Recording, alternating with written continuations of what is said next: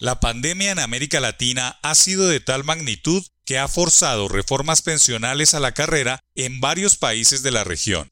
En la Alianza del Pacífico, solo Colombia y México aún no enfrentan proyectos de ley formales en sus congresos, mientras que Perú fue pionero de esa idea y en Chile es una realidad muy polémica poder retirar 10% de los montos depositados en las administradoras de fondos de pensiones para hacer frente a la situación de las familias. En el caso peruano se puede retirar de forma extraordinaria hasta 25% del ahorro y hasta un máximo de 3.700 dólares por persona. Esta tendencia no es un asunto solo de países pobres. Un estudio elaborado por la OCDE le da paso a esta posibilidad que no puede ser copiada en bruto, pues cada país es diferente. Los acuerdos de ahorro para la jubilación que acumulan activos para respaldar los ingresos futuros de la jubilación ya sea beneficio definido o contribución definida, están experimentando una tensión sin precedentes debido al COVID-19 y la recesión económica relacionada. Finlandia, Australia, Francia, Islandia, Portugal, España y Estados Unidos son algunos de los países que lo permiten u otorgan préstamos que salen de los fondos pensionales, pero todo depende de los regímenes pensionales de cada economía.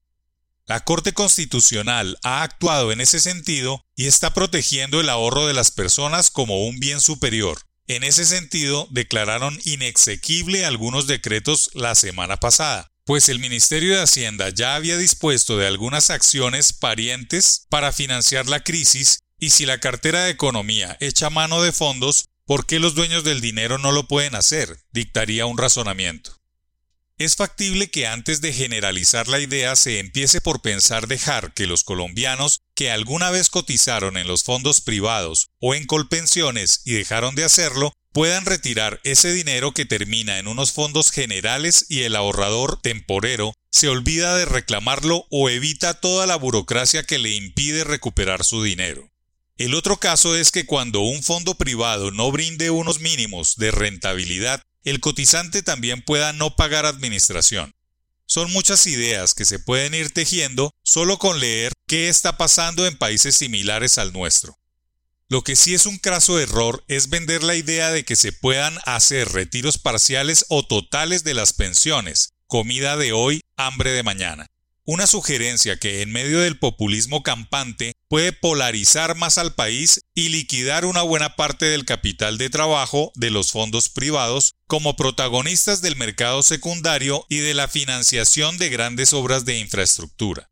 Lo importante es planear el futuro y eso no se puede hacer sin ahorro a largo plazo. Los regímenes pensionales existen en los estados de bienestar para que los trabajadores gocen de un buen retiro con todas las condiciones de calidad de vida.